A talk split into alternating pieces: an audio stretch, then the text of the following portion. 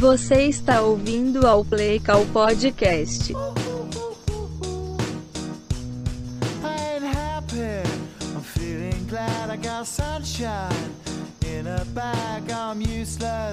But not for long. The future is coming on. I ain't happy. I'm feeling glad I got sunshine in a bag. I'm useless, but not for long. The future is coming on. It's coming on. It's coming on. It's coming on. Alô!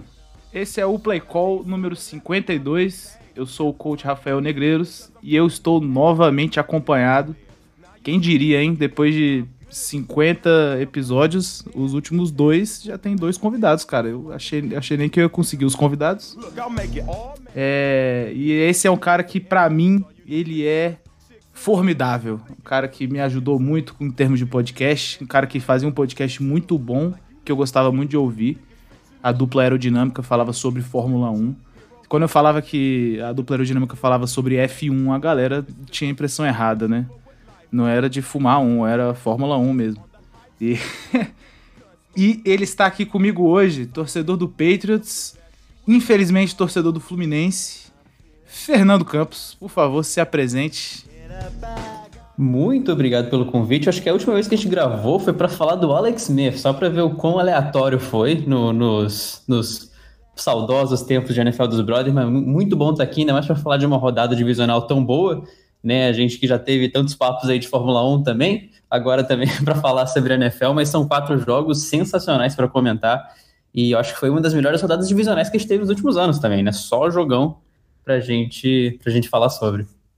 É, você foi premiado, cara. Assim, a gente, a gente vai gravar, talvez no maior fim de semana da história do futebol americano, em termos de qualidade de jogo. Foi uma coisa assim inacreditável. Sem dúvida.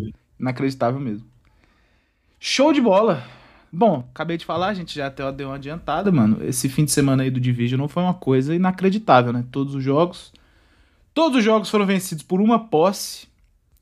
É, e aí a gente vai falar de jogo por jogo. E a gente vai falar um pouquinho de coach situations, né? Nos na- nessa semana agora, Sean Payton anunciou que se aposentaria. E hoje, se eu não me engano, de madrugada, na nossa madrugada aqui do Brasil, não do Fernando. Fernando, para avisar para você, está em Portugal, inclusive. Foi um pequeno. Houveram, houveram, houve negociações para a gente conseguir um horário para esse podcast. O Play Call tá com correspondente internacional, cara, Cara, simplesmente. moleque, a gente é muito absurdo. e. e o Byron Leftwich foi contratado, aparentemente, para assumir o Jacksonville Jaguars, ou seja, está voltando para casa. A gente vai falar disso aí. Maneiro? Maneiro. Então vamos lá, vamos começar. Bengals e Titans. Bengals e Titans foi. É... é difícil falar que foi o pior jogo, né? Mas acho que provavelmente foi o jogo com menos emoção. Embora, pelo amor de Deus, o jogo acabou com field goal, né, no- nos segundos finais, né? De um rapaz chamado McPherson, que ano passado não jogava na NFL. Essa, essa parada é genial. Fernando, o que, que você achou desse jogo aí como um todo? E aí eu pô, já entro com aquela parte tática para arrematar aí o, o jogo. Por favor, a tática vai ficar, vai ficar só por sua conta mesmo, mas, Tá bom. cara, foi um jogo que. Ele foi um jogo que os dois times tiveram oportunidades de ganhar. Eu acho que os dois tiveram o jogo na mão em certos momentos, e os dois cometeram erros em certos momentos que comprometeram esse ponto, mas que foi muito equilibrado dessa forma, né? O- um ponto que, que vale o destaque é que o pass rush e os erros cometidos foram muito preponderantes, então o Burrow, como já foi comentado mil e uma vezes, foi sacado nove vezes, o que na verdade foram onze, porque um dos sacks foi anulado por um delay of game e o outro por um timeout, mas nas duas situações ele apanhou, então tecnicamente foram nove sacks que valeram e dois que não, o rapaz apanhou muito, Vero. e, e além disso, o Titans teve a chance. Eu acho que não ter tido Derrick Henry nos últimos jogos fez falta, de certo, de certo modo, para ter um entrosamento, porque o jogo terrestre, em certos momentos, não estava entrando. Os drives do Titans, eles eram muito parados logo nas primeiras, nos primeiros momentos. Então, quando você tem uma terceira longa, você não consegue engrenar o seu playbook. Você sabe muito melhor do que eu sobre isso. Então, um ou dois drives de Tennessee conseguiram realmente entrar. Em outras situações já tinha uma, uma segunda longa, uma terceira longa, e nesse momento você não consegue, é, ou você não consegue desenvolver, ou você se compromete. Uma coisa que foi outro reflexo no Bengals. Se você observa o jogo, quando tinha terceira longa, em 5, 5 6 situações, era uma terceira para 15, era uma terceira para 14, o Burrow fazia um passe curto para o T. Higgins ou para o Boyd para conseguir umas 5, 6 jardas e era isso, não tinha muita coisa arriscada, o que em certos momentos é comprometedor, mas em outros é bom. Então, ganhou quem errou menos, ainda mais no final do jogo, mas a quantidade de punch que você vê quando você passa pelo, pelo, pelo relatório do jogo mostra como foi equilibrado e como em certas situações os ataques não conseguiram desenvolver. Foi um jogo muito de, de vai e para, vai e para, vai e para. Não teve um ataque fluido que conseguiu levar. Era sempre ou recuperando uma perda de jardas no começo ou tendo que se virar depois de uma interceptação ou de um fumble. Perfeito. Eu acho que esse jogo, da, da minha parte, assim, ó, no último, no último programa, eu palpitei que quem ganharia era o Titans, porque eu não via o Bengals com a fisicalidade na defesa necessária para parar uhum. o jogo corrido do Titans. Eu não via, não achava que era possível, né? A defesa do Bengals ela é meio que o inverso da do 49ers, assim. O front é fraco e a DB é muito boa. Então eu sabia que o Titans não ia para esse jogo de, de. esse jogo muito aéreo. Só que aí, aí veio a minha surpresa, né? Que o, o Bengals conseguiu parar as corridas com o front. Eu, eu acho que o, o Titans se complicou muito nesse aspecto, porque o Tannehill, no fim do dia, ele tem bons recebedores, ele tem A.J. Brown, ele tem é, Julio Jones, tem sei lá quem, tem um monte de gente. Só que ele é o Tannehill, né, mano? E, e a gente não pode jamais esquecer disso, né? Assim, e você... Não, ele é o Tannehill e ele ainda conseguiu aquele passe para empatar o jogo na mão do, do A.J. Brown, acho, no final do jogo. Então, mesmo sendo o Tannehill, ele conseguiu é, colocar ainda, o time em Ainda tinha posição. como, é, exatamente. Ainda tinha é. como. E, só que, mano, três índices é uma coisa assim que no, no playoff costuma dar uma castigada, né? E aí, o, pelo, lado do, pelo lado do Titans, especialmente o lado ofensivo, eu acho que. A defesa não tem que falar. A defesa do Titans jogou, jogou bem, sim. A defesa do Titans jogou contra. É, talvez o melhor grupo de recebedores da NFL. Jogou contra um bom QB, jogou contra um bom jogo corrido e pressionou o Joe Burrow, que é um QB que não é muito fácil de pressionar, ele tem uma movimentação boa de pocket, ele é frio lendo blitz, e acho que eles uhum. conseguiram fazer isso muito bem. E, cara, e assim, e aí rola um pouco o aspecto é, da frustração, né? Porque imagina você ser um coordenador defensivo, conseguir trazer pressão nove vezes, ou onze, igual você falou aí, e provavelmente teve mais pressão, né? A gente tá computando só sexo. Não, com certeza, sim. E perder o jogo, cara, pô, isso é, mu isso é muito duro, bicho. Isso o, é o próprio duro. falou, né? O Rabel, no entrevista, ele falou: Eu acho que a gente sacou demais. Se, se bobear foi isso, tipo, sarcástico. É, a gente é, deve ter é sacado muito, demais, não é possível. Pô, isso é muito pesado, cara. Você conseguir, você conseguir botar o QB no chão nove vezes e perder um jogo, cara. Isso é muito doido. E. Bom. O Bengals acabou que, sei lá, mereceu um pouco mais, errou menos no jogo, né? E só, só, que assim, é esse dado ele é, ele é de fato ele é muito doido assim. Eu acho que inclusive os caras devem ter falado, se em algum lugar no Twitter, se eu não me engano, eu li que nenhum time tinha vencido um jogo com o QB sendo sacado mais de sete vezes numa partida. Essa foi a primeira vez, eu acho. E, o, e, o, e é isso. E aí essas paradas para você que gosta também da, da desse lado uhum. mais narrativa da NFL, cara, é isso aí. Eu acho que é um pouco a, a questão do surgimento da lenda de Joe Burrow, né? Porque, é assim, o moleque já vem cercado numa hype muito legal. Ele é um cara muito legal por si só, né? Sem, sem, sem necessariamente ser um QB do Bengals e tal. Ele já é um cara que é maneiro, você, você vê e vê jogar.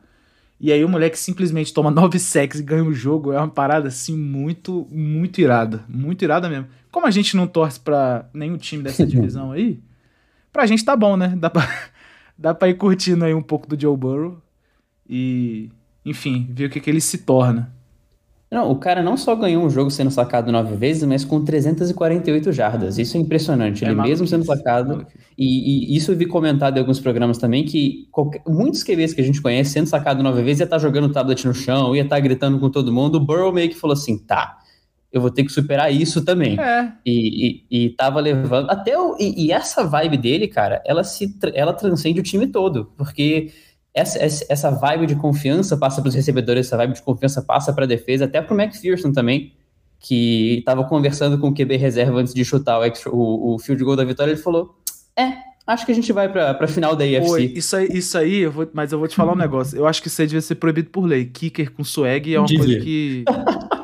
Kicker pode. rookie, kicker não. rookie. E branco, swag. e branco. Rookie branco Sim. com swag. Não pode, gente. Isso aí tem que ter cuidado, pô. Não... Mas eu acho, eu concordo com você, cara. Assim, você vai lembrar do momento do ano passado, antes do Burrow lesionar, que ele teve um jogo que ele passou pra 50 passes. Você lembra disso? Lembro, lembro sim, lembro sim. Ele passou acho que 50, 50 vezes, teve, sei lá, teve um monte de passes completado no jogo, assim. E aí os caras os cara falaram, pô, e a sua L? Sua L não é boa e tal. Ele falou assim, pô, irmão, eu completei 50 passes, como é que meu L não é boa? E aí, isso meio que ficou na minha cabeça, né? Porque, obviamente, esse assunto rodou o, o, as redes sociais como um todo, né? Fala, pô, olha o moleque é isso, o moleque é diferente, esse moleque é diferente. E, de fato, o moleque é muito diferenciado, né, cara? Em termos de, não só de jogo, mas de liderança especificamente, né? Você vê que a OL dele ano passado era um lixo atômico, pô. E tava lá o moleque. Não, é isso aí, irmão. Passei pra 50 passos, pô. Eu sou. Minha OL é cabulosa. Os caras me deram tempo pra passar a bola 50 vezes. Claro que eles são bons. E eles eram uma merda. E aí, esse ano, o Bengals de fato tem uma OL um pouco melhor, né? Não muito melhor, como deu pra ver, mas um pouco melhor. E, e, olha aí o que o cara tá fazendo. Ele, ele realmente ele, ele vai. Cara, ele vai atingir um patamar muito absurdo de jogador. Cara, e é um time novo. Esse é um fator que é muito importante de, de, de ver no Bengals. O, o, pior, o problema do Bengals é a era que esse Bengals se formou, porque ele vai estar tá correndo por fora contra Bills e Chiefs inevitavelmente, mas Joe Mixon é novo, Jamar Chase nem se fala, T. Higgins nem se fala, Joe, o, o, próprio, o próprio Burrow nem se fala. Então, conseguindo manter as peças juntas, esse Bengals já, já tem liga, entendeu? Já tem futuro. Enquanto isso, eu não sei se você tinha a mesma impressão que eu, mas o Tennessee Titans nunca me passou uma vibe de Seed 1, sabe? Jamais. Assim, como essa jamais. Seed 1 foi muito concorrida na AFC, meio que Tennessee foi o que errou menos para conquistar essa, essa Seed 1 mas nunca deu aquela impressão que o Chiefs passou, que o Patriots do passado passou, de tipo, cara, aquele é o Seed 1 e se for para lá, a gente tá enrolado. Isso eu nunca, eu nunca vi isso do Titans. Eu concordo. É assim, é um time, é um time é, visivelmente sólido, né? Tem, tem boa OL, a defesa esse ano desenvolveu um bom futebol. Ano passado eles não estavam jogando bem na defesa. É... Mas eu acho também que tem muito a ver com a saída do Henry, né? Porque, tipo assim, eles, o, o, Taylor, eu não, eu não lembro se o Taylor passou ele em jardas no final da temporada, provavelmente sim. Só que o Derrick Henry, ele tava, sei lá, até a semana, vamos dizer assim, a semana que ele machucou, ele tava tipo 300 jardas na frente dos outros running backs, pô. E aí eu acho que isso, deu, isso provavelmente deu uma prejudicada no, no andamento do jogo do Titans, né? Não que os outros running backs do Titans sejam ruins, até porque o running back é uma parada que é, que é complicada de fazer essa avaliação. A maioria dos running backs joga, joga uma bola, consegue jogando uma bola, tá ligado? Então o Bengals, o, o Titan, desculpa, tava lá com o McNichols, Foreman, é, tava rodando a coisa ali legal, o Tannehill tava completando os passes, de fato o, o Titans tem bons skill players, né?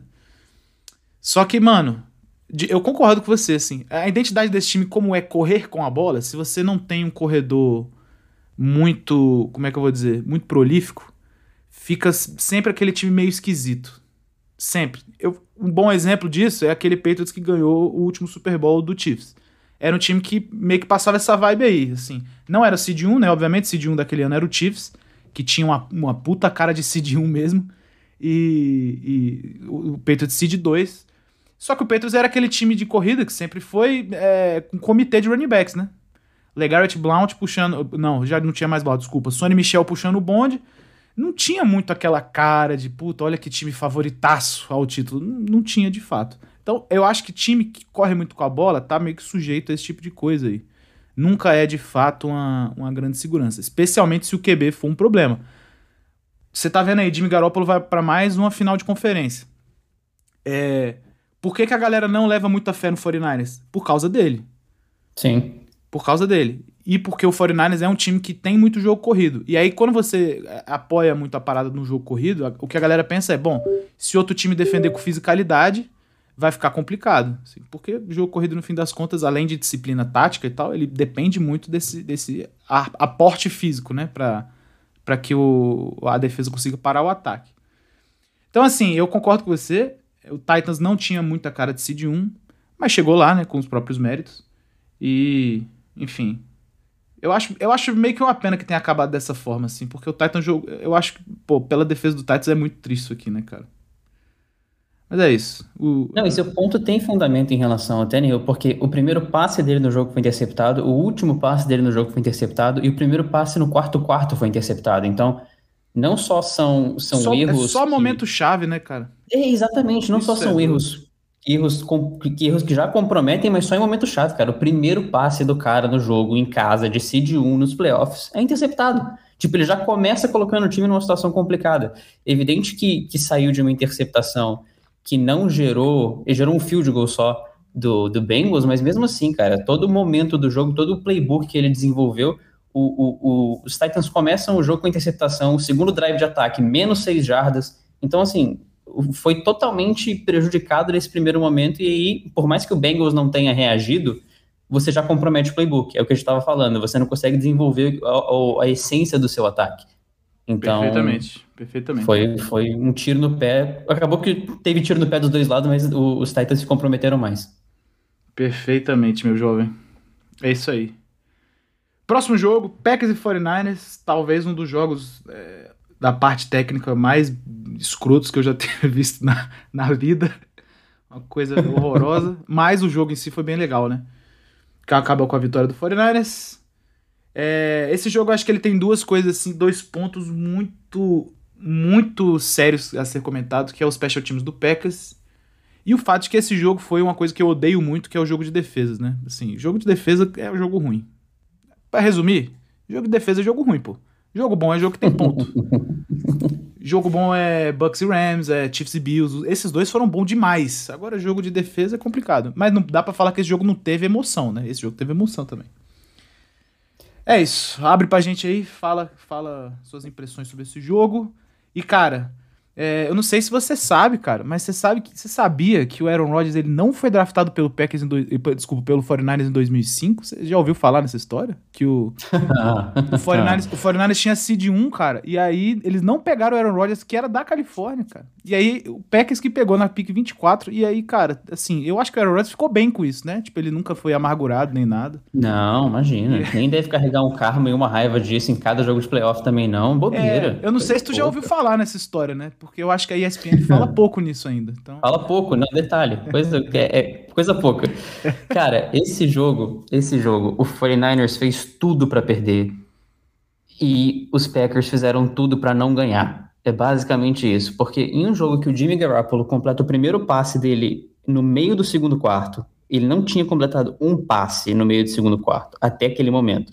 Os, o, o, o, os 49ers conseguiram menos 7 jardas de ataque no primeiro quarto e mesmo assim chegaram no, no quarto quarto perdendo por uma posse. Os 49ers fizeram tudo para perder esse jogo, como era de se esperar em relação à diferença técnica que a gente esperava que os dois times tivessem, e os Packers, de novo, chegando com uma pompa de primeira seed, com uma pompa de muita gente colocando o Green Bay como favorito ao Super Bowl uhum. e como favorito na NFC também. Mas ao mesmo tempo, o ataque dos Niners não produziu nada, a defesa, cansada depois de tanto ser exposta ao, ao, campo, conseguia segurar os Packers, e os Packers não conseguiam produzir ponto, nem que fosse um field goal. Sempre que chegava perto, tinha um fumble, tinha algum, algum acontecimento é, externo que parava os Packers. E vira uma máxima do time, porque os Packers há anos é esse time com pompa de primeira seed ou com pompa de um time favorito, e acontece sempre alguma coisa que para sempre tem algum detalhe, sempre tem alguma coisa, esbarrou no Garoppolo, esbarrou no Eli Manning lá atrás, esbarrou no Kaepernick, esbarrou no Matt Ryan naquele Falcons de 2017. Isso. Então, então, cara, foi um jogo que, de novo, o 49ers fez tudo para perder e o Packers não fez nada para ganhar. E no final das contas, o que, o que decidiu foi Special Teams, e que o nosso querido tio Bill sempre fala, né? situational football. Foram detalhes. Foi, foi um field goal bloqueado, foi um punch bloqueado e o jogo foi decidido ali. Em jogo de defesa, esses momentos são muito chave e são muito mais decisivos. É, cara, você foi listando aí os quarterbacks que tiraram Packers dos playoffs. Você, você se ligou que você não falou um quarterback bom, né? Não, pois é. Pois é, exa exatamente. Você falou um, um um quarterback assim que você vira e fala: caralho, esse maluco era muito foda mesmo. Você não falou um, isso é muito Porque, cara, cara, se você puxa a lista, o Rodgers ganhou o Super Bowl em 2010. Em 2011 ele parou no Eli. Em 2012, 13, Kaepernick. Em 2014 foi aquela virada do Russell Wilson que os Packers estavam ganhando por 16 é, não, pontos. Tudo bem, tudo lá. bem. Essa aí a gente tem que conceder aí que o Russell Wilson realmente é diferente, né? Sim. Mas é verdade. 15, Mas... Em 2015 foi aquele jogo contra a Arizona. Carson aquele jogaço contra a Arizona. Sim. Aí vem 16 Matt Ryan. 19 o Garoppolo, 2020 o Brady e, e 21 Garoppolo de novo. Eu, eu acho que essa de 21 foi uma das mais impressionantes, né? Não, tem um dado que é muito bizarro, né? Que é o que é o, o Packers está nessa última década aí, tá 0-4 contra o 49ers em playoffs. E aí esse 0-4 maluco, cara. foram duas vitórias, foram duas derrotas pro Kaepernick e duas pro Garoppolo. Pô, Não, isso é muito e, e as duro. cara. derrotas pro, e as derrotas pro Kaepernick eram aquelas, aquelas derrotas que ele fazia uns TD de 40 jardas correndo É, que ninguém é. tocava nele. Pô, se você pegar, ó, eu já eu fiz esse exercício uma vez, ah, sei lá, deve, ter- deve fazer mais de um ano. Tem um vídeo de highlights do Kaepernick que, moleque, se você pegar só o corte que ele faz jogada no Packers, dá um vídeo, dá um vídeo só. Dá um vídeo legal já, duração boa. Tem um TD que ele faz, acho que de 55 jardas, um dos maiores da, da carreira dele, que é um absurdo, pô. Ele pega a bola e vai correndo ali e, ninguém, e vai embora, pô. E vai em linha reta, assim, ele não precisa nem desviar de ninguém. Pô, é coisa de maluco. Tá maluco, cara, tá maluco. É, é a criptonita final do- dos Packers, não é possível, porque de todos esses quatro jogos, eu acho que esse era o mais desigual, porque 12 e 13, os Niners ainda tinham times muito bons, os Niners chegavam aos playoffs com, com seeds altas, né? Uhum. Mas esse ano, os Niners estavam brigando nos últimos segundos, cara. Entrou pela porta dos fundos porque ninguém entrou, pegou aquela última cadeira dos playoffs e derrubou a seed 1. Isso é, isso é muito doido, né? Eu não, eu não cheguei a falar dos times que ficaram pelo caminho no, nos playoffs, assim, na, na, in the hunt, né? Igual a NFL usa. Mas o, a, a verdade é que, assim, o Saints, por exemplo, tava um QB de ser um time melhor esse ano. Um QB só. O Saints não precisava de muito mais coisa. O Saints tinha uma defesa boa. Tudo bem que o Saints sofreu um pouco com o Exatamente. recebedor, os caras se machucaram e tal. Mas assim, o Saints teve a um QB de ir pros playoffs, cara. E o 49ers arranca- arrancou uma vaga na marra contra o Rams. É, num- enfim, num jogo que o Garoppolo fez suas garopolices, mas esse homem é, é bizarro, mano. Ele, o Garoppolo, eu, ta- eu tava, eu gravei o NFL, etc. Ontem eu falei pros caras, eu falei assim, cara, é, é bizarro como todo mundo é responsável pelos próprios erros, né? Todo mundo sofre as consequências do, do que erra, menos o Garópolo. o cara joga igual um lixo atômico e ganha o jogo, pô. É inacreditável essas paradas. Não, é tartaruga no poste, né? Você não sabe como o Garoppolo em mais uma final de NFC. Você não, você não e, entende. e essa tartaruga não desce fácil, esse é o problema. pô. É Não. uma coisa que não tem explicação. Era pra ter descido já, né? Ah, muito, não era nem pra ter chegado, né? Exato, exatamente. Não era nem pra estar lá. Pô, então, é, assim, esse time do Packers, é, eu lembro de uma pergunta do Diogo no meio da temporada. Nosso amigo Diogo Murray, ele mandou lá, ah, ele mandou aqui no Play Call perguntando assim: O que, que você acha da situação de special teams do Packers e você acha que é possível um time, eu não lembro se foi ele que fez essa pergunta ou se foi o Chan, mas um dos dois fez essa pergunta. Você acha que é possível um time ter uma unidade muito ruim e ganhar o Super Bowl? Tipo assim, sei lá, tem ataque, defesa e special teams. Você acha que o time com a defesa lixo ganha o Super Bowl? Eu falei, olha, ganhar o Super Bowl é uma parada que envolve o que o nosso glorioso Bill Belichick fala sempre, o tal do futebol complementar. Então, às vezes, seu ataque não vai estar legal, mas aí sua defesa e seu special teams dão um step up. Às vezes, sua defesa não tá muito legal. Aí o seu ataque seu special teams dão um step up. O, o problema é que quando o seu special teams não tá muito legal, geralmente isso vai resultar em pontos do adversário.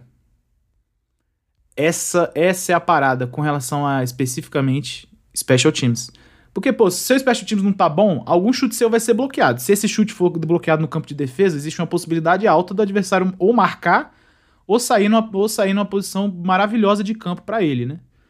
Se você não consegue converter os chutes, você já reduz um pouco sua chance de pontuação. Aconteceu, inclusive. O Packers teve um field goal bloqueado.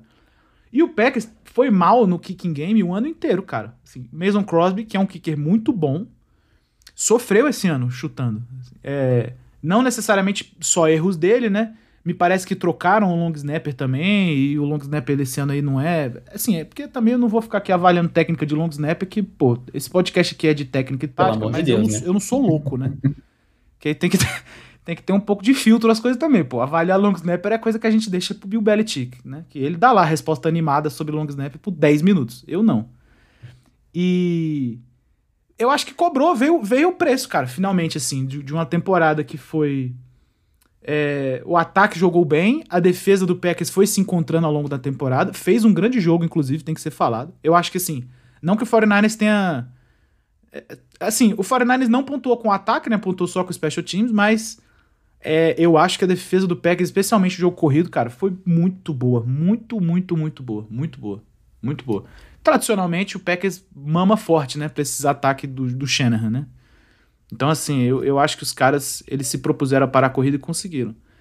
Só que aí, foram, mano... Foram, foram dois jogos que o Special Teams comprometeu, né? Foram, foi esse dos Packers e também o nosso querido Tampa Bay, que teve dois kickoffs para fora que custaram aí algumas jardas e também o field goal, field goal perdido. Então, as duas atuações trágicas de Special Teams do final de semana Foram trouxeram... dois times que perderam, né? Exato, trouxeram a conta para ser paga. Pô, em playoff não tem jeito, irmão.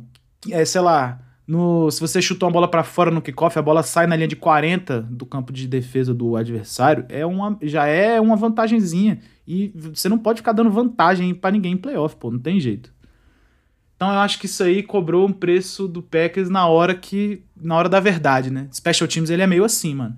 Pode ser que você vá fazendo suas coisas ali, o adversário não é bom e tal, e aí ninguém nunca vai notando. Mas na hora que for para você ser exposto, você pega um time que é bem treinado, e o 49ers é bem treinado, ninguém pode acusar o 49ers de não ser um time bem treinado, né? Você vê o drama que é. É. Cara, eu acho que é isso. Dito tudo isso, o que, que você. Vamos falar um pouquinho do Aaron Rodgers? O que, que, você, que, que você faz dessa performance do Aaron Rodgers, assim? Sem, sem entrar muito nessa, nessa parte de número. Mas, obviamente, o Aaron Rodgers teve, uma, teve uma, um desempenho muito apagado, né, cara? Tipo, o que, que, que, que te parece isso aí? Cara, é difícil avaliar, e isso vale não só para esse jogo, mas para todo um legado, ainda mais pelo que a gente falou agora no início desse tema, passando por todos os acontecimentos de Green Bay, um, desde que ele ganhou o Super Bowl em 2010. Porque parece que vira um enredo, sabe? Tipo, existe uma, um, uma performance muito boa na temporada regular, como foi ano passado, como foi esse ano, um dos, um dos cotados a MVP, talvez um dos, dos favoritos a MVP, com certeza. Uhum.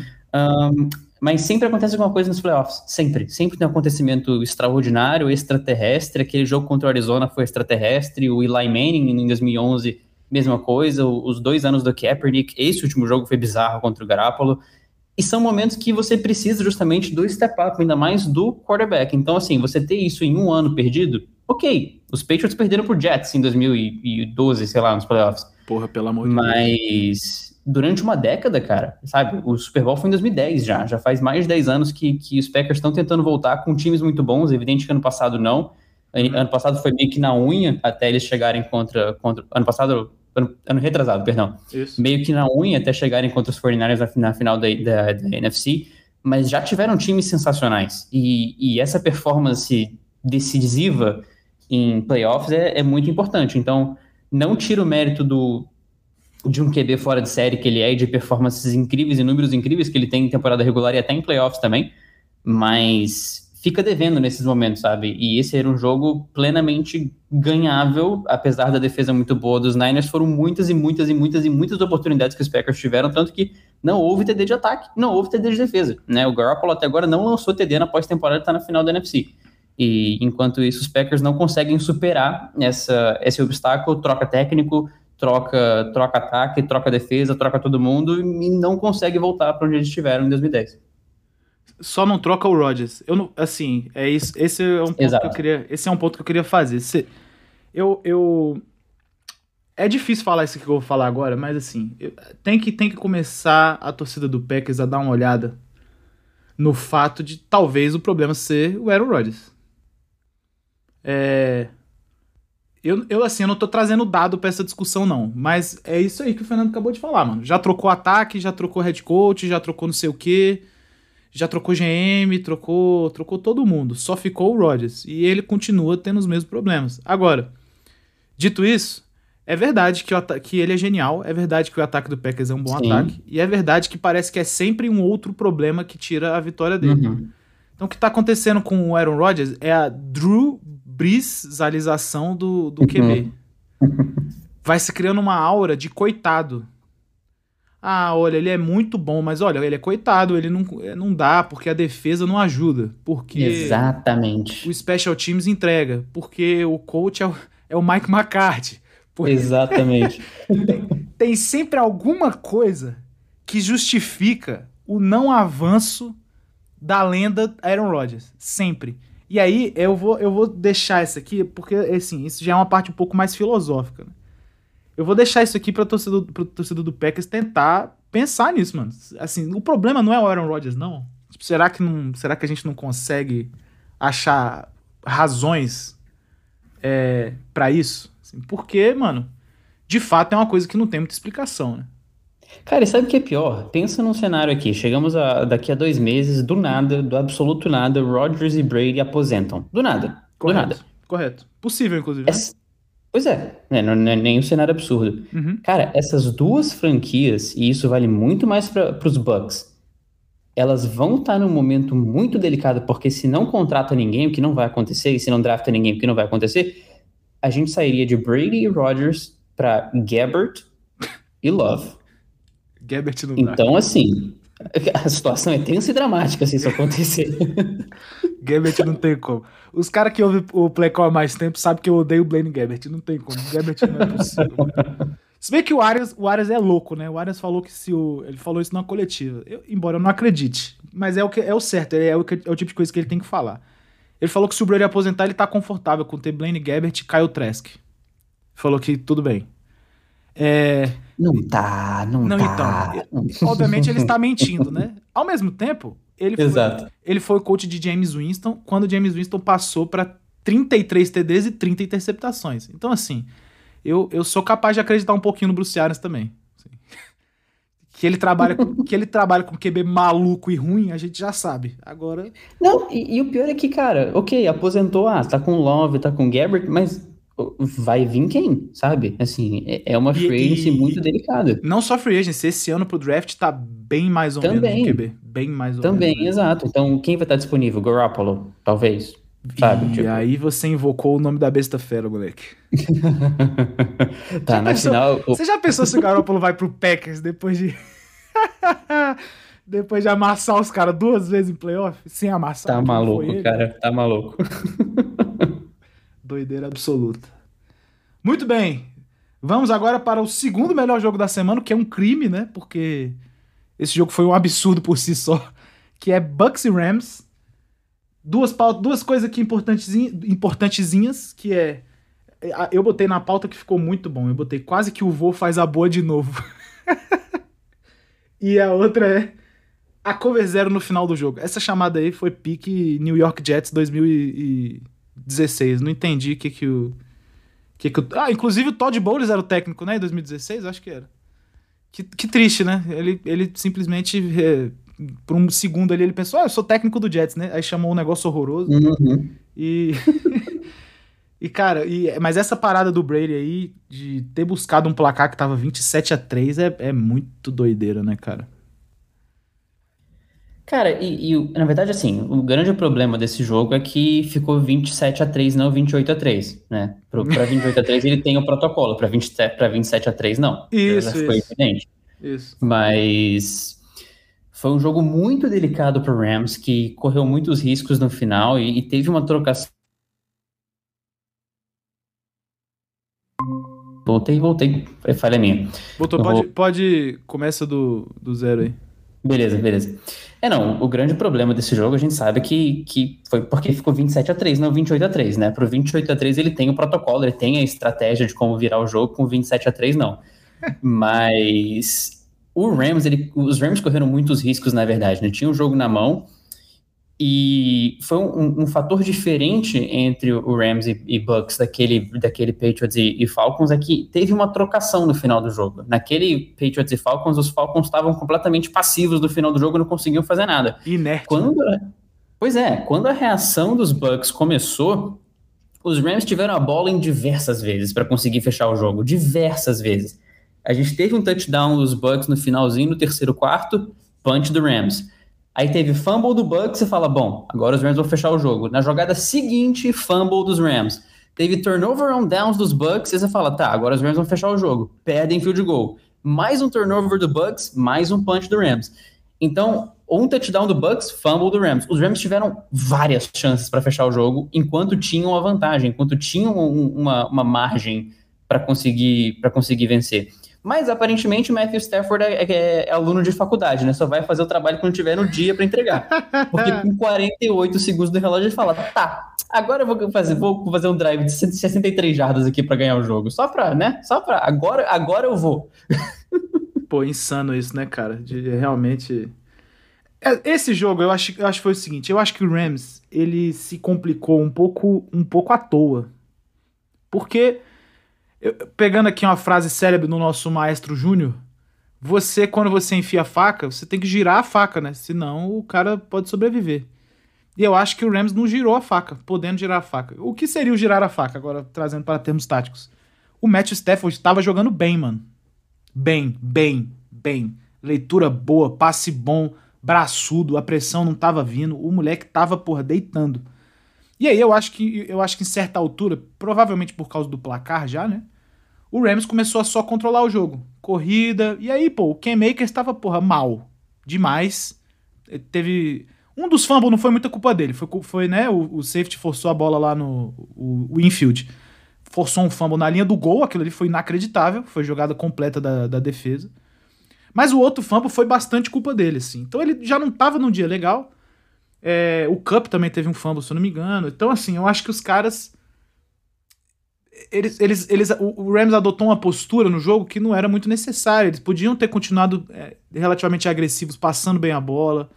E eu acho que, eu acho que o Sean McVay é, é, Ele aí é o cara a se culpar um pouco por essa, por essa emoção desnecessária, assim. A outra coisa é, o, o Bucks... A defesa do Bucks eu acho que não tem muito o que falar. Acho que os caras, velho, o que os caras fizeram de big play foi maluquice. É, é, faz um tempo, assim, que eu não vi uma defesa que fez, faz tanta, fez tanta big play num jogo. Os caras, moleque, forçaram o fumble e, e bateram e não sei o que e, e, e foram, mano. E os caras jogaram, lutaram, tá ligado? Embora o outro ataque, o ataque adversário claramente fosse superior, né? Tanto que o jogo ficou 27 a 3 em certa altura, os caras não deixaram de lutar. Tem um momento nesse jogo aí que é mágico, que é o é o Von Miller sacando o Brady, a bola caindo no chão, aí o, Rams pega a bola, e aí dois snaps depois o Cam Makers famba. Pô, moleque, quando os caras pegaram a cara do Von Miller na sideline, foi uma coisa maravilhosa demais, assim, tipo, caralho, seu animal. Cara, e foram dois acontecimentos, porque no primeiro tempo o Brady foi interceptado na jogada seguinte. Aliás, foi no segundo tempo já. Teve um, uma recuperação de, de, de, bola do Rams. Na jogada seguinte teve snap alto e os Rams perderam a bola de novo. Então, sabe, é, deu muita é... chance pro Brady voltar pro jogo. Isso é doideira, né, cara? E aí eu acho que eu acho que essa foi a parada. O Rams não precisava ter sofrido tanto nesse jogo. É. E, e, velho, assim, eu, eu até comentei isso no Twitter, né? A galera, sei lá, quando o Rams, quando o Bucks fez 27, a galera já começou a falar: esse jogo aí acabou, esse jogo aí acabou. Uhum. Falei, galera, assim, infelizmente, ou felizmente pra gente que tá só assistindo, é, o, o Brady, ele nunca tá fora do jogo. Nunca. Simplesmente o homem não está fora do jogo. Sabemos pô. bem disso. Não, não, adianta, pô. Ah, mas tá muito a, a zero. Ele não, tá bom tá bom, não tá fora do jogo, pô. Quando faltar 3 minutos e tiver muito a zero, aí tudo bem, aí tá fora do jogo. Até lá ele não tá fora do jogo. E aí, quando o maluco fez a pontuação, eu não fiquei surpreso, né? É. é sei lá. Meio que, meio que. E aí vem aquela parada, né? Pô, consolidação da lenda. Não que o Brady precise de mais disso, né? Mas aí entra toda aquela mística, né? O que foi surpreendente foi o ataque do Rams não perder a calma no, no, naquele drive final. Porque isso aí geralmente acontece, né? É, é, você entra naquela. Na, na famosa espiral de merda, e aí você entra em desespero, né? A sua defesa não para nada, mas chegou um momento que o ataque do Bucks entrou naquele transe ofensivo de completa, completa, completa, completa, e os ganhando jarda, ganhando jarda. E aí o, o, normal é quando o ataque do seu time entra em campo, ele também tá meio letárgico, né? Fala, puta, a gente tava ganhando de 27 a 3, mano. E aí, moleque, do nada, Matt Stafford achou um passe absurdo pro Cup. E chutaram aquele field goal lá, mano. Doideira. Esse jogo foi realmente uma doideira. Cara, e, e é aquela, aquela coisa do, do sair da essência, né? Porque se você entra em um desespero, eu acho que é um pouco que o Rams sofreu nesse momento que ele estava muito na frente. Eles saíram da essência, começaram a tentar é, fazer além do que eles já fazem, você meio que sai da sua, do seu fluxo normal Uhum. E começaram a cometer todos os erros. A mesma coisa nesses momentos de desespero, só que aparentemente o Rams voltou para a essência no finalzinho do jogo. E o Stafford já, já, já, tem história de jogos que ele conseguiu ser decisivo assim no final. No Lions você consegue lembrar de dois, três só de, de cabeça, assim, sem pesquisar muito. Então, isso, isso, isso. Muito bom ver o Stafford tendo esse sucesso que ele merecia e, e foi um, um, um final que não foi o esperado, porque a gente conhece esse momento de de uma, de uma recuperação, ainda mais o Brady, uma recuperação no final do jogo, você sabe que o outro time vai praticamente se entregar. Né? Não foi o caso naquele Patriots e Chiefs na final da AFC, mas os Patriots realmente ganharam da mesma forma que os Chiefs ganharam contra os Bills. Os Bills não, não perderam o jogo, foram os Chiefs que ganharam. Aquele jogo, os Patriots venceram, não foram os Chiefs que perderam. mas em muitos momentos, cara, o time se entregava. Falcons, exemplo número um. E aqui não, o Rams conseguiu acalmar, conseguiu fazer o, o field goal que os Falcons não fizeram naquele Super Bowl. Isso mesmo. Então, foi um mérito ficar na essência mesmo. Bizarro mesmo, né, cara? E aí, por último, pra gente fechar esse jogo, mano, teve aquela chamada do final, que foi a chamada que acabou resultando no field goal do Rams, que o Todd Bowles mandou uma cover zero numa situação que faltava, sei lá, quantos segundos? Uns, vamos chutar aqui, uns 20, eu não lembro exatamente, mas era bem pouco já. E eu vou falar pra você, mano, quando eu vi o Nickel entrando em blitz. Eles mandaram uma cover, a cover zero, ou seja, seis caras na pressão, né? Quando eu vi o Nickel entrando em blitz e o Cup subindo sozinho, sem ninguém botar a mão nele, eu já sabia que tinha dado merda ali. Não tinha jeito. É uma parte boa de ser técnico é essa, que assim, não, não que eu assista todos os jogos pensando em tática, mas quando eu vejo as coisas acontecendo assim, eu meio que já sei onde a bola vai. não, tem, não tem muito jeito. Cara, quando ele sobe reto, sem ninguém botar uma um dedinho nele, eu falei, ah, fodeu. E aí foi isso mesmo que aconteceu, né? O infield perdeu o ângulo completamente. É uma marcação injusta também, sendo bem honesto. O infield, ele é, ele é um bom safety. Mas para marcar um, um Wild Cup em velocidade é duro. E aí, não, enfim. Achei que foi uma Vamos chamada ser... horrorosa. Vamos ser sinceros, se o Todd Bowles faz isso contra, sei lá, contra o Jaguars, por exemplo, Jaguars não que é, é, é, um, é um exemplo é um exemplo injusto. Vamos voltar num Jets de 2016 ali com com Mark Sanchez, vai? Só pra gente ter um exemplo do passado que não vai irritar muita gente. Ok. Se o Todd Bowles manda um cover zero contra o Mark Sanchez no final do jogo, naquele Jets, ah, o que, o Mark Sanchez vai fazer? Vai desesperar, vai jogar a bola Isso, fora, acabou o jogo, sacado, vai aceitar exatamente. o sec. É, exato. Agora, nessa situação não, cara. Não, não tem como isso não funcionar, isso funcionar aqui pô, a, a, pressão que ele desenhou simplesmente não chegou. E. e... Mas aí tem que, tem que dar um pouco de mérito pro McVeigh também, porque o McVeigh não tentou passar uma bola pro lado de fora, aquela coisa de parar relógio nem nada. O McVeigh falou, meu irmão, vamos pro. Vamos pro tudo ou nada aqui. Foda-se, bola no fundo. E aí, essa é a parada. O Stafford, ele tem muito braço, né? Isso aí é uma coisa que é inegável. Ele pode ter alguns problemas com relação a tomar pancada. Talvez ele tenha alguns problemas com relação à leitura. Agora, falta de braço é uma coisa que ele não tem. Tanto que a bola viajou pouco tempo. E foi um passo longo, mano. Assim, e. Moleque, sem a, sem a pressão chegar, que foi o intuito do Todd Bowles, terminar a jogada no backfield, com o QB no chão, é, ficou parecendo um negócio muito sem sentido, né? E pela situação também não teve muito sentido. Era só conter o fundo ali, pô, vamos meter quatro negros no fundo aqui, ficar tudo tranquilo. Não precisava ruxar seis, podia ter ruxado três, porque o negócio ali não era mais pressão, né? É, era cobrir o campo. E, e, pô, bizarro. Em todos os sentidos, esse chamado foi bizarro, bizarro, bizarro, bizarro demais. Eu acho, particularmente, que tem um pouquinho do dedo do Bruce Arians nisso aí. Porque o Bruce Arians, a gente já falou algumas vezes, a minha crítica com ele é essa, geralmente, é que ele é muito agressivo 100% do tempo. Então, obviamente, não foi o Bruce Arians que fez a chamada, mas eu não duvido nada que o Bruce Arians tenha virado pro Todd Bowles falado assim, pode mandar os cachorros. Pode mandar os cachorros aí. Taca a mãe, né? É, é taca a mãe pra ver se quica, exatamente, mano. Já meteu um solta os cachorros e aí o Todd Bowles, porra, beleza. E mandou. Porque não é do feitio do Bowles fazer isso. Essa meio que é a parada, assim. Ele é um bom coordenador defensivo. Ele é bom em montagem de gameplay, ele é bom de chamada. Ele é um cara muito respeitado, mano. E, e assim, sei lá, é uma chamada muito é, Greg Williams contra o Raiders. Lembra dessa aí que o. Que o eu não lembro que, recebedor do Raiders meteu uma double move e foi embora, moleque. E, e, sim, sim. Foi muito Greg Williams contra o Raiders. Contra o, é, contra o Raiders. Pô, uma parada que não tem pra quê, tá ligado? E é isso, mano. Acho que eles botaram o jogo a perder a troco de nada também. Maravilha. Falamos de Chiefs e Bills. Aí esse aqui, moleque, é... Eu vou, eu vou começar perguntando para você. Esse jogo aqui foi o maior de todos os jogos que você já viu, tirando o Super Bowl, provavelmente? Aquele do Patriots? Cara, é, é apertado e, e, ele tem um peso mais um peso maior em relação àquele Chiefs e Rams do, do, passado por motivos de playoffs e por motivos de não envolve Jared Goff. Acho que são dois fatores que são importantes nesse sentido. Né? Josh Allen contra Mahomes é, mai é maior que Mahomes contra, contra Jared Goff.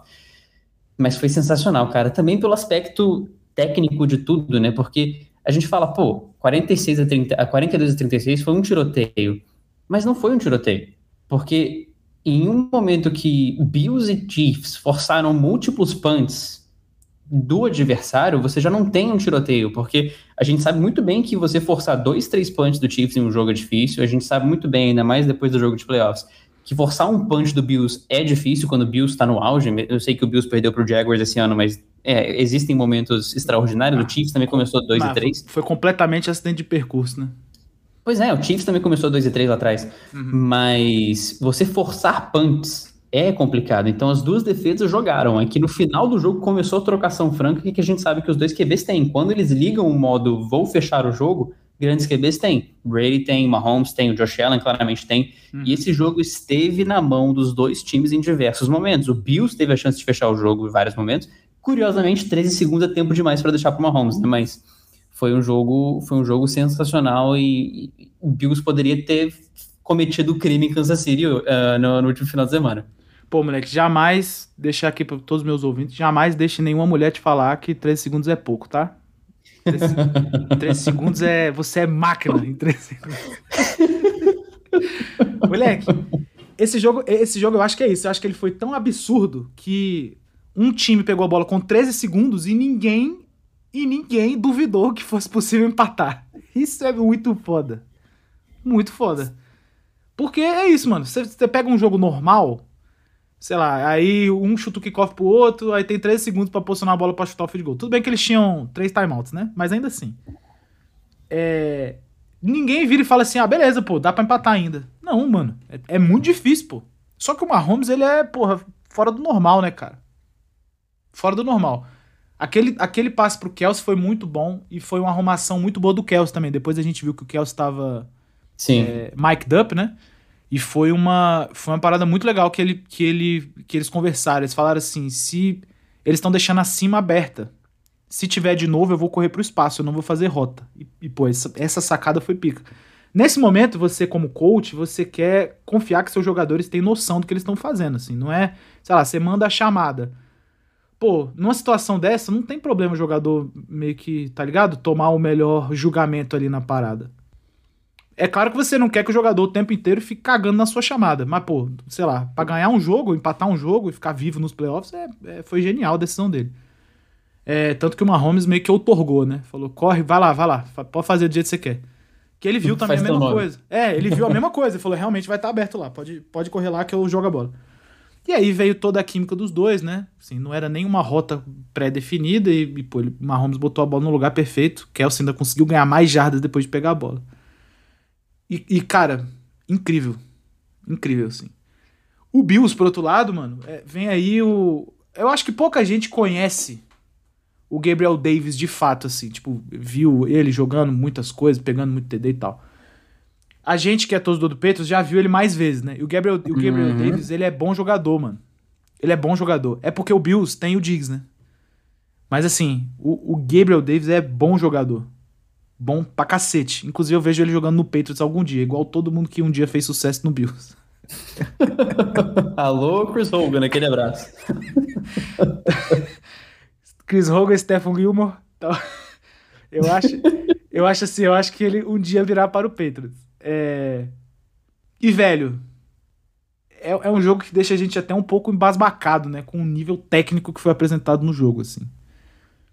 O que uma parada que eu acho que tem que ser falada, assim, embora os dois ataques, obviamente, sejam compostos de jogadores geniais, coaches geniais e tal, eu acho que a defesa. Eu, eu, eu, eu esperava um pouquinho mais da defesa do Bills, cara. De verdade mesmo, assim. Eu acho que é uma defesa que.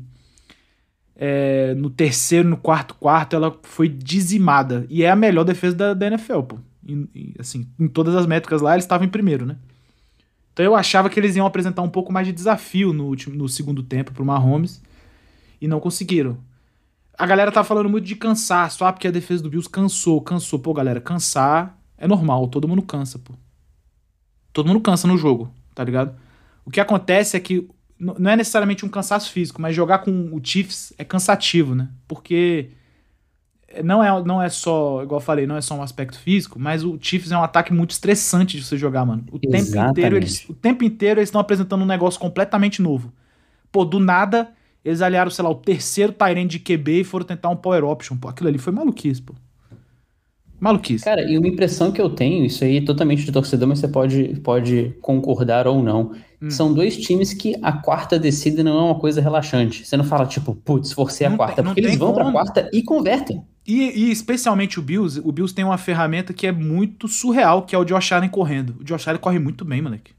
Sim. Pô, o moleque é um tanque de guerra, pô. Ele tem, sei lá, 1,90 e alguma coisa, é pesado e é rápido. O moleque é um tanque, pô. E o Mahomes, que é o moleque mais esquisito do mundo, né? Que parece que não corre. Simplesmente, e simplesmente quando começa a correr linha reta, ninguém pega mais. É uma coisa de maluco. Parece Daniel Jones também. Daniel Jones é outro esquisito nesse sentido. E é isso mesmo. Você não fica nunca é, tranquilo. Você fala assim, ah, que legal. Forçamos a quarta descida. Não, é puta que pariu, quarta descida. Provavelmente eles vão converter. Exatamente. É duro mesmo essa parte aí, cara. E, velho, é... a galera falou muito que esse é seria, entre aspas, né, o Super Bowl adiantado. E eu acho que eu concordo, assim. Eu não vejo nenhum time hoje na NFL. Já pra, falando pra próxima temporada, eu não vejo nenhum time hoje que esteja no patamar dos dois. Tanto o Chiefs quanto o Bills. Eu acho que o Chiefs sempre pode se, se beneficiar de um pouco mais de ajuda na defesa. Porque, de fato, a defesa do Chiefs é, é complicada, mano. Eles jogam com um safety lá que toda vez que joga no alto é horroroso, que é o Sorensen. O, pô, o moleque é uma máquina de fazer merda. Só que na, na caixa ele joga bem, né? Só que o Spagnuolo, ele gosta de jogar essas coberturas dois alto, mano. E aí quando o moleque sobe, ele é exposto. Isso é, pô, isso é duro. Então eu acho que o Chiefs, de certa forma, ele pode, se, aju- ele pode se beneficiar de um pouco mais de ajuda defensiva. Ofensivamente, eu acho que é até complicado falar isso, mas poderia se prover o Mahomes com um pouco mais de alvos, né? Porque, sei lá, tirando o Hill e de wide, de wide, o resto é complicado. São- os caras bem consistentes. Pringle, Hardman, puta merda, aí é difícil. E, obviamente, eles têm o Kels, que é um excelente jogador, e, e- e- e vale falar, eles ressuscitaram o Jedrick McKinnon, né? O Jedrick McKinnon, que, pra quem não sabe, tava morto. Foi pro 49ers, machucou na- no primeiro jogo, morreu, sumiu. Do nada, ele apareceu com a camisa 1 no Chiefs e, e fazendo jogadas, pô. Foi dado como falecido. Foi, foi dado, é desaparecido, é, é kill in action. Morreu, sei lá, sumiu e do nada apareceu no Chiefs recebendo passes do Mahomes e convertendo várias primeiras descidas.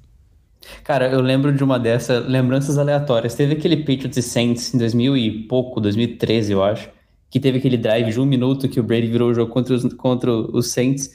Do nada, no meio daquele drive, brota o Austin Collie. Ele não tinha feito nada antes. Ele brotou naquele drive. Gente, o que aconteceu? Como é que esse cara apareceu aí agora? Do nada. Austin Collie, toma. Austin Collie, o senhor concussão. Esse era maravilhoso demais. Exatamente. Era um bom recebedor, né, cara? Mas a, a carreira dele foi ceifada por pancadas na cabeça de maneira incrível, assim. É uma pena, de fato. Mas eu, eu concordo, era isso mesmo. Do nada, a Wild, Austin Collie e a Pierce, né? Ninguém entende como. O que que esse maluco tá fazendo aí, pô? É isso aí mesmo. O Jedrick McKinnon foi isso essa temporada, assim. Do nada eu olhei o ataque do Chiefs, tinha um camisa 1. Falei, por que essa porra aí, mano? Do nada o maluco, pô, correndo, a formiguinha atômica fazendo jogada. Falei, caceta. Os caras ressuscitaram ele, mano. Andy Reid, famoso Lázaro da NFL. Maravilha! Esse foi o Divisional. Grande. Moleque, que semana, pô. Absurdo. E agora, irmão, eu quero saber. Você vai falar aqui ao vivo o seu palpite. Quem vai jogar o Super Bowl? O que eu quero, Bengals e Rams. O que vai acontecer, Chiefs e Rams. Não tem muito pra onde correr. Eu vou de Chiefs e 49ers pra reeditar o, reeditar o Super Bowl de. Só pelo absurdo. Não, eu vou falar por que que o 49ers. O 49ers eu, eu- é porque o Shanahan é muito pai do Sean McVay, né? Esse que. Isso que pega um tem pouco. isso, né? Já, Isso. já rolaram confrontos esse ano, tem esse ponto Isso também. que pega um pouco, mano. Eu acho que é assim, é um, é um- Desde que os dois são coach do Rams e do 49ers, eu acho que a a vantagem pro Shanahan é um absurdo, assim. Então o Shanahan é muito o pai do Sean McVay. É, embora eu vou falar, eu acho que eu acho que o Garoppolo vai ter que passar esse jogo aí pra ganhar. E aí. é, aí- Aí, é- meu amigo. é aí, que fica- mora o aí perigo, né? É aí- Porque, assim, correr nesse time do Rams é meio chato, né, cara? Eles têm, obviamente, o Aaron Donald e tal. Só que por algum motivo, mano, o, o 49ers joga bem contra esse Rams aí. E eu, eu não consigo entender qual é a, qual é a parada. Mas até tem um, tem um guarda do 49 que chama, é, chama Daniel Brunskill. Ele é horroroso. Horroroso. ruim, ruim, ruim, jogador ruim. Mas quando o cara joga com o Aaron Donald, pô, ele vira o Quentin Nelson, pô, uma coisa inacreditável, assim. Então eu não sei, eu não sei, eu acho que o 49ers consegue dar esse upset aí, e eu tô torcendo pro 49ers, pessoalmente falando. E na AFC, eu acho que eu acho que vai ter que ser o Chiefs mesmo, né? Não, sei lá, é, é, todo respeito Sim, ao Bengals. No Arrowhead e nos playoffs é, É. complicado, cara. Tipo, todo respeito ao Bengals e ao Burrow, mas foi legal. É só isso, acabou, não tem mais jeito, boa sorte. Não tenho o que dizer, são Não só tem- palavras. Exatamente. Então vai ter que ser o Chiefs. Agora, eu vou te falar um negócio, mano. Se fosse 49ers e Bengals, que é uma é uma reedição clássica de Super Bowls que aconteceram nos anos 80, eu ia achar muito irado. Muito irado, moleque. Tudo bem que ver o Jimmy Garoppolo eh, contra o Burrow, e, assim, nada contra o Burrow, novamente falando, né? Mas, pô, ia ser um pouco anticlímax, né? Ver um Stafford no Super Bowl acho que ia ser muito legal. E ver o Mahomes acho que é normal, né? Eu já não... Ah, e o, o- você tem um Super Bowl Bengals e 49ers, esse é o Super Bowl em que ano eu acordei, né? Você não sabe o que aconteceu. É. O Burrow passa a bola pro Chris, pro Chris Collinsworth. Exatamente. Do nada chega o Joe Montana e substitui o Jimmy Garoppolo e aí, e aí o Jerry Rice entra no campo, uma coisa maluca, meu. Debo Samuel e Jerry Rice, pô, alinhado. Que isso, essa dupla aí é brincadeira. Maravilha! Falando um pouquinho da nossa situação de coaches agora, a gente deu uma adiantada. Sean Payton aposentado, mano. Agora o Saints está oficialmente órfão de pai e mãe. E tio e tia e todo mundo. O Saints, as pessoas que eram o New Orleans Saints pularam o barco. Qual é a sua perspectiva para o Saints para este futuro próximo, meu amigo? Cara, a mesma realidade que gente estava comentando de Bucks e de, de Packers, né? Que são peças que saem que correm um risco de mudar a cultura do time. Mesma coisa no Saints, né? Agora um Saints é, é um novo New Orleans Saints, um pouco do que a gente vai passar nos Patriots no futuro próximo, quando finalmente o Belichick aposentar. O Brady sair já foi uma mudança de paradigma, de paradigma. Quando ele sair, aí sim muda o paradigma completamente. A grande questão é: é possível manter uma cultura vencedora com duas peças importantes saindo? Porque existem transições que mantêm uma cultura minimamente vencedora. Packers é um exemplo disso, de, de sair do Favre para o Rodgers, mesmo com tudo que a gente comentou lá atrás, continua sendo uma franquia de ponta. Uhum. Agora, dá para fazer isso no Saints? Em especial com o carrossel de QB que tá acontecendo? É. Fica a dúvida, entendeu?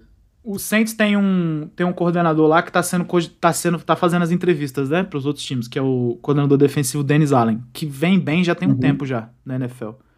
Então eu, eu particularmente se fosse GM do Saints, eu a primeira coisa que eu ia fazer é contratar esse cara para head coach.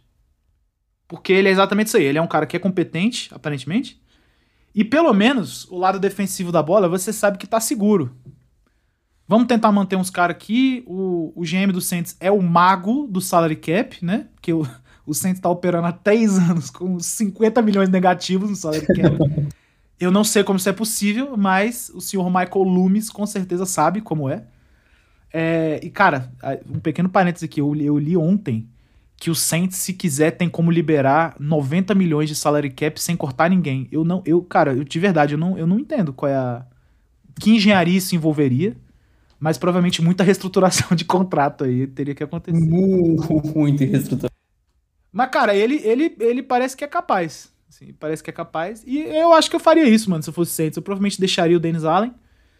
É, e aí eu iria atrás de um coach de, de ataque desses mais novos, mano. Desse, desse perfil, assim. É, Zach LaFleur, do Jets. é, o próprio Matt LaFleur, Kyle Shanahan, Sean McVay. Eu iria atrás de um cara assim. Porque aí eu acho que é isso, assim. O, o dano de, do rebuild é um pouco menor se meio que você mantém a, a coisa funcionando ali do jeito que já era, né? Não que o Dennis Allen seja o champeito, né? Desonesto pra caralho, mas, mas, eu, mas eu acho que, enfim, você mantém a pegada ali do, do que, o flow, você mantém o flow do time ali rolando. É, é duro, mano. assim. eu, mas eu acho o seguinte também: se, se o nosso GM aí não der um jeito de conseguir dar essa liberada no, no cap, vai ser um trampo muito duro pegar esse New Orleans Saints pra ser head coach, viu? Muito duro. Porque esse, nesse momento é um time que não tem QB e não tem head coach. E, não- e veja, não é não tem QB do tipo não tem uma lenda como QB, é não tem QB, pô. Você olha. Tem três, se juntar os três não dá um, Não, pô, não dá meio, pô. Não dá meio QB, é. pô.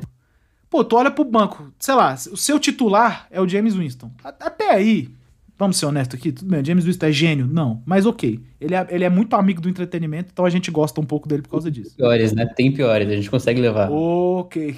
Ou se tem, ou se tem. Então, beleza. Então, Então. a gente tem um James Winston ali, que tá, tá bom, vamos, vamos dar 10 centavos de crédito pra ele.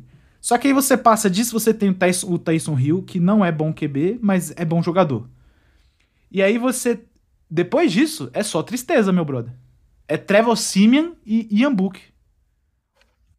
Pô, o Ian Book não dá pra gente criticar, porque o menino é calouro e, e tudo bem. O Trevor Simeon é terrível. E o Taysom Hill não dá pra jogar de QB. Então, assim, tem que descobrir o que, que o Saints vai querer fazer da vida aí.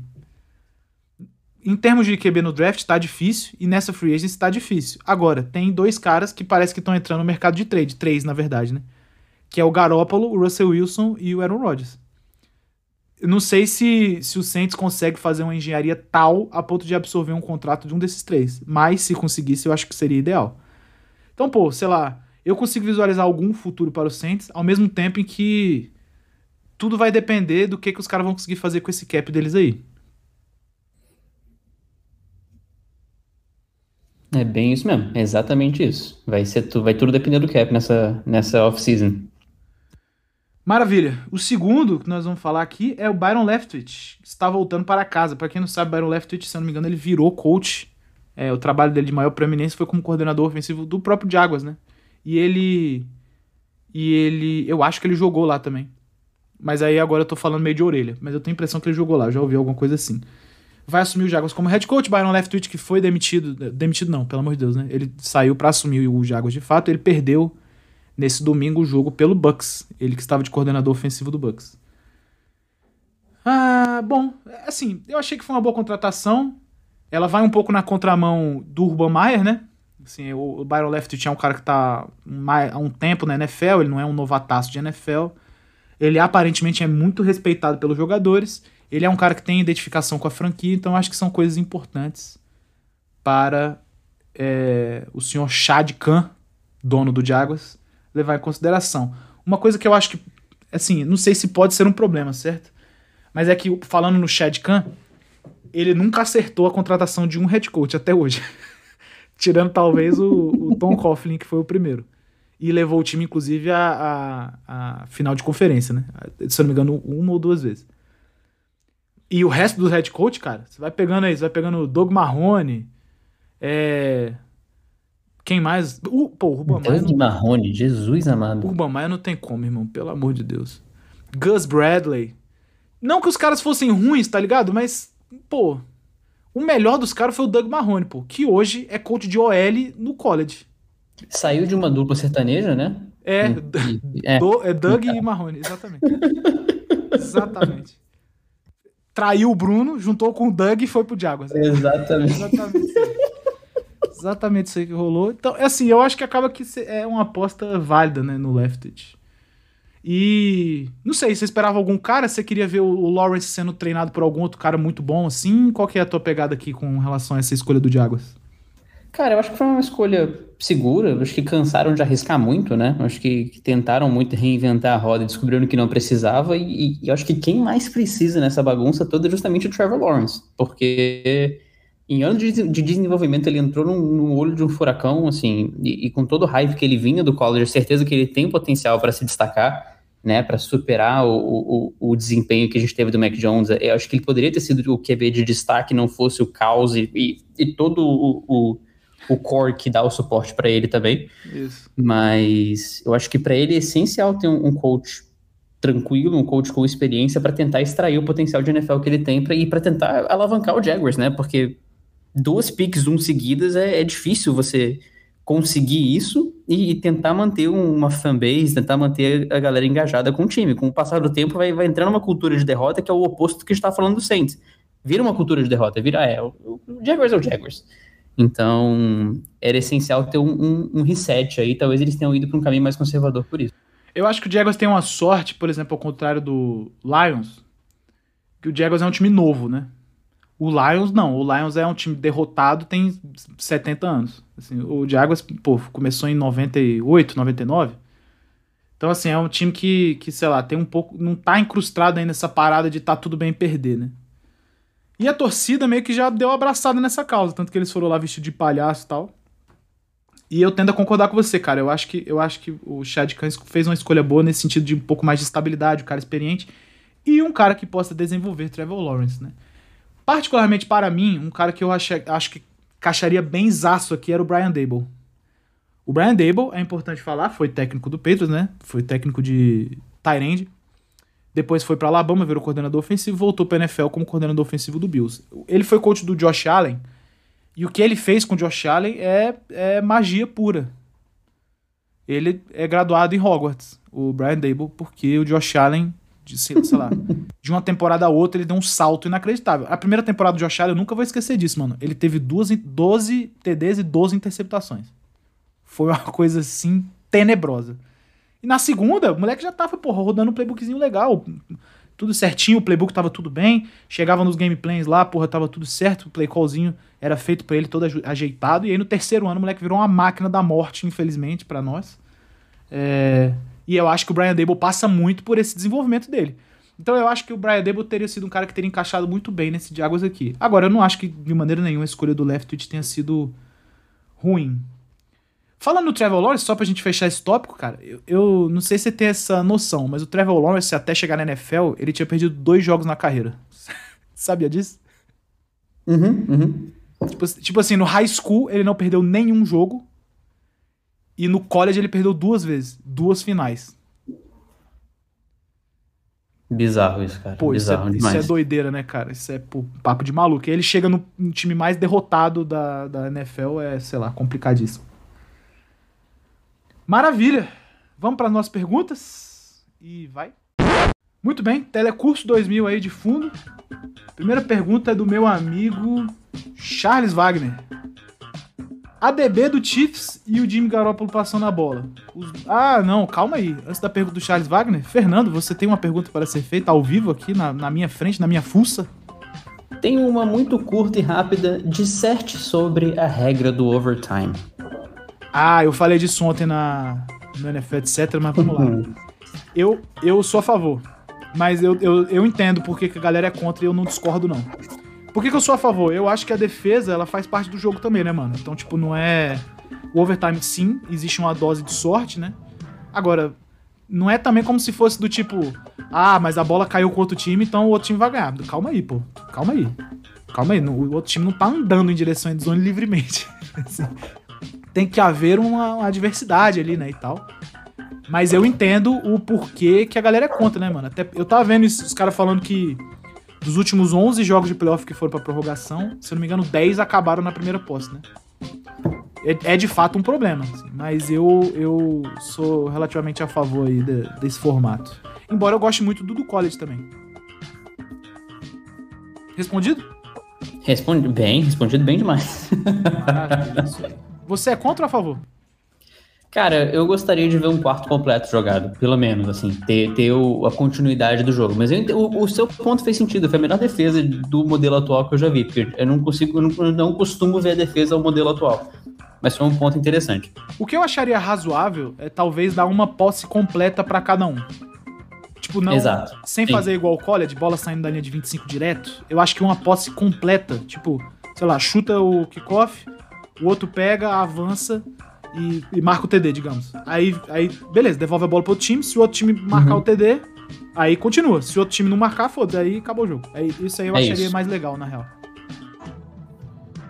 Maravilha. Bem isso, exatamente. Agora sim, pra pergunta do meu amigo Charles Wagner. A DB do Chiefs e o Jimmy Garoppolo passando a bola, os dois a 80 km por hora. Qual, da, qual faz mais merda? eu... Pô, essa pergunta é dura, hein? É... Pô, vai ter que ser o Jimmy Garoppolo, né? Não Sim, sem dúvida, sem dúvida. a DB do Chiefs é dura, mas assim, vai ter que ser o Garoppolo, não vai ter jeito aqui. E vamos ver, né, cara? O Garoppolo ele é uma caixinha de surpresa, né? Todo jogo é garantido que uma merda ele faz. A, a cara, sorte... contra os Packers, eram pra ter tido pelo menos quatro interceptações. É Isso. que Green Bay realmente não tava afim. Isso. Não, a sorte dele é que contra o Packers também, a merda que ele faz sempre foi no início do jogo, né? Porque se é no final, se é igual o Tannehill lá que solta a bola no. no lança duas interceptações no último quarto, é foda. Uhum. dele foi cedo, então meio que já se livrou do peido mental dele e foi embora. Complete a frase. Bengals e 49ers seria o Super Bowl mais tananã da história. Seria o Super Bowl mais repetitivo da história, eu acho. Pô, a gente respondeu no meio do programa também, né? Seria Foi. o Super Bowl que ano eu acordei da história. Isso, isso. Marte é o, é o. Como é que é? O De Volta pro. O, é o, qual é o filme que tem o DeLorean? De Volta pro Futuro? É esse o nome do De volta ao futuro, sim. É isso mesmo, a gente ia acordar, só que re- de reverse 3, né? Ao invés de estar em 2022, a gente já tá em 84. Aí, lindo, quais são as, as expectativas? Esse aqui, essa pergunta aqui foi do meu amigo Rafael Pimentel. Aí, meu amigo Rafael Pimentel também perguntou. Aí, lindo, quais são as expectativas de- do Joe Schoen como GM do Giants? A franquia acertou na contratação do novo GM?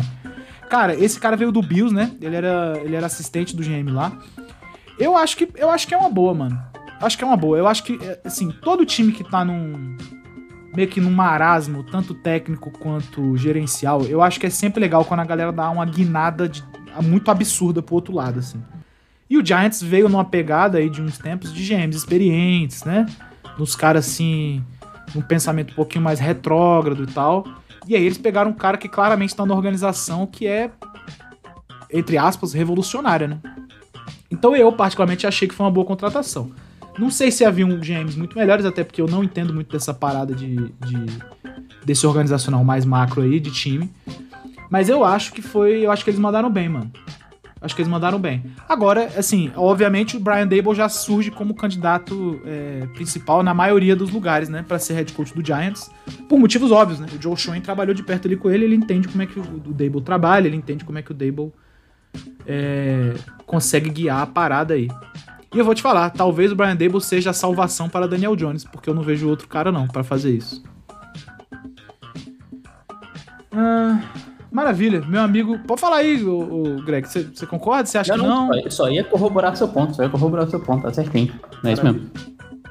Meu amigo Murilo Venezian perguntou: Como foi a escolha da CT da seleção? É raro eu receber perguntas aqui dessas coisas.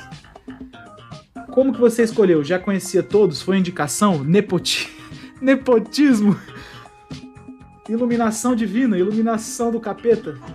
Pode ter também, né? Porque só divina. Por que só divina? Caralho, que pergunta complexa, moleque. Tá bom, como foi a escolha da comissão técnica da seleção? É. Primeira coisa é a seguinte, eu acho que pra você montar um staff, isso vale até porque eu vou falar com relação aos caras da NFL. Você tem que confiar no cara. Não é necessariamente uma, só uma parada com relação à qualidade, né? Obviamente, o Sean Payton sabe quem são os bons coordenadores ofensivos da NFL, por exemplo. Dando um exemplo esdrúxulo aqui. Mas ele não vai chamar o, o- um cara que ele não confia plenamente, que ele quer ter no staff, ele não vai chamar esse que ele não quer ter no staff, ele não vai chamar esse cara pra compor o staff dele. Então, o primeiro critério é sempre confiança. O segundo critério, obviamente, tem que ser qualidade. O cara tem que conseguir rodar o seu sistema de maneira é, eficiente, do jeito que você passar pra ele, certo? Então a escolha ela pautou essas duas coisas. E aí os caras que eu confio, eu chamei. E obviamente eles tinham que estar envolvidos com o futebol americano feminino. Já conhecia todos? Não. Teve tem um dos caras que eu não conheço, nem pessoalmente, nem virtualmente. Ah, Virtualmente agora eu conheço, né, mas não conhecia, que é o meu coach de running backs. Foi indicação? Foi. Indicaram ele pra mim. Nepotismo? Não. Iluminação divina? Também não. Isso aí, essas paradas, elas são as coisas mais objetivas, né? Você pensa assim, pô, quem que é um cara bom pra treinar meu, minhas QB? Aí você fala, pô, esse cara aqui é bom. Aí você vai atrás dele. Funciona mais ou menos assim. Montar um staff, um staff é chato se você tem pouquíssimas peças disponíveis no universo de peças, né? Mas como eu não tenho, deu tudo certo. Sem mais perguntas, é isso aí. Vamos encerrar. Muito bem, meus amigos, esse foi o Playcall 52. Alegria, alegria estar aqui com todos vocês. Meu amigo Fernando Campos, muito obrigado pela sua lusitana presença. Por que você está em Portugal mesmo? Eu nem cheguei a te perguntar isso. tá visitando meu pai, ele mora aqui desde 2018. Ah, iradíssimo, moleque. Show de bola. Show de bola mesmo. Só de visitão, você volta pro Brasil, né? Não, volto, volto, volto, volto. Porque, obviamente, se, o- se, o Volto, Patriots, sim. se o Patriots chegar no Super Bowl, precisamos reencenar a foto de eu te carregando no colo. Porque você permanece magro e agora eu sou magro também. Então, assim, vai ficar uma foto muito mais legal. Não, se você lembrar, essa foto foi originada porque a Ana falou que a gente tinha que fazer um, um- um- uma pirâmide de pilates. Então, assim, acho que, que o modelo com o qual ela foi criada foi mais seguro.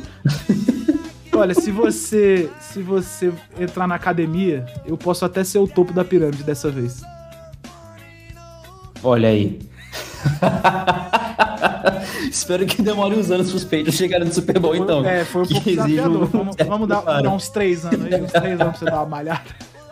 Isso, isso. Dá, dá pro Mac Jones maturar até lá também, então tá tranquilo. Faz seu jabá aí de redes sociais, cara. Onde é que a gente te encontra? Twitter, Instagram, TikTok. Me fala todos aí. Mais uma vez, muito obrigado pelo convite, cara. Foi muito bom estar aqui. O podcast a gente gravou antes, tinha sido muito bom, então certeza que aqui ia ser sensacional também. Se você, querido ouvido, quer, nos quer me encontrar, arroba FBrunoCampos no Twitter e no Instagram, dando meu espetáculo sobre Fórmula 1, sobre futebol americano, falando sobre a vida e tudo mais.